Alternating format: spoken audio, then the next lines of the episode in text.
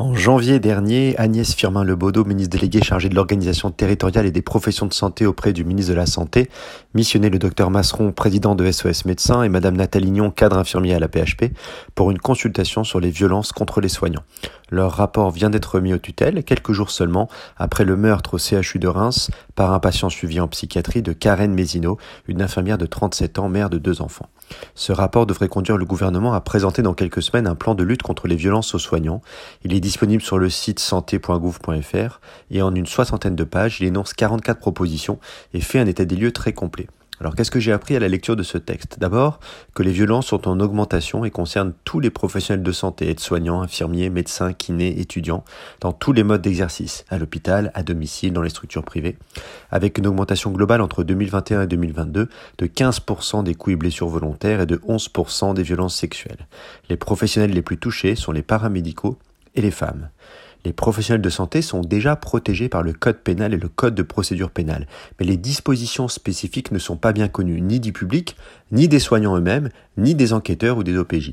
Par exemple, une agression d'un individu sans ITT relève dans le code pénal d'une simple contravention, mais il s'agit d'un délit si la victime est un soignant, ou encore l'outrage peut être retenu, puisqu'un professionnel de santé travaillant dans un établissement de santé public ou privé est considéré comme une personne chargée d'une mission de service public et bénéficie de ce fait de cette disposition pénale.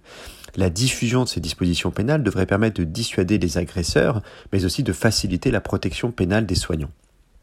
Le rapport propose aussi de faire évoluer les textes pour augmenter la réponse pénale. Par exemple, les auteurs suggèrent d'étendre au lieu où sont prodigués des soins les dispositions de l'article 222 du Code pénal qui aggrave la répression des faits de violence commis dans ou aux abords des locaux de l'administration. Cela permettra d'inclure le personnel qui n'aurait pas la qualité de professionnel de santé, je pense en particulier aux secrétaires ou au personnel d'un cabinet libéral ou d'une officine.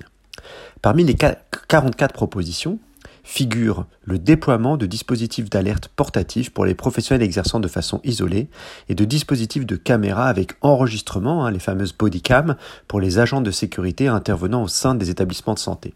Et pour ce qui est de la prévention, enfin, la proposition 19 suggère que les professionnels de santé devraient être formés pour gérer les comportements violents et agressifs, notamment la communication efficace, la gestion des conflits, la médiation et la résolution des problèmes.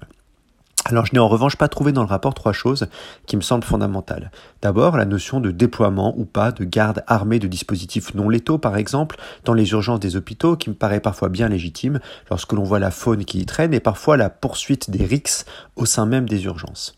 Ensuite, la formation physique des professionnels de santé. Je pense salutaire d'encourager les personnels à ne plus être des victimes et à pouvoir anticiper, se défendre, prévenir le danger. Je pense en particulier au Krav Maga. Alors, contre un patient en bouffée délirante armé d'un couteau compte tenu de l'immédiateté de la menace, la formation individuelle à la self-défense me semble le meilleur moyen de sauver des vies, bien avant les dispositifs d'alarme.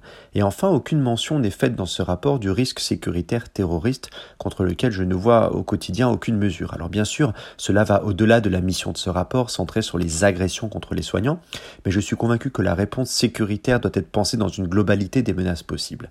J'avais vécu au sein de l'hôpital les attentats de novembre 2015 et je m'étais déjà dit à l'époque qu'il était impératif de défendre les hôpitaux qui sont des éléments stratégiques de réponse à la menace terroriste. Imaginez le chaos si en parallèle du Bataclan ou du Stade de France, les terroristes avaient ciblé les urgences parisiennes, les réanimations ou le siège du SAMU de Paris. Alors je vous prie de pardonner cette chronique médicale un peu grave et sombre, où je n'ai fait aucune blague ni sur ma mère ni sur la bouffe tunisienne, devant la gravité du sujet. Mais je vous souhaite quand même une excellente journée sur RCJ.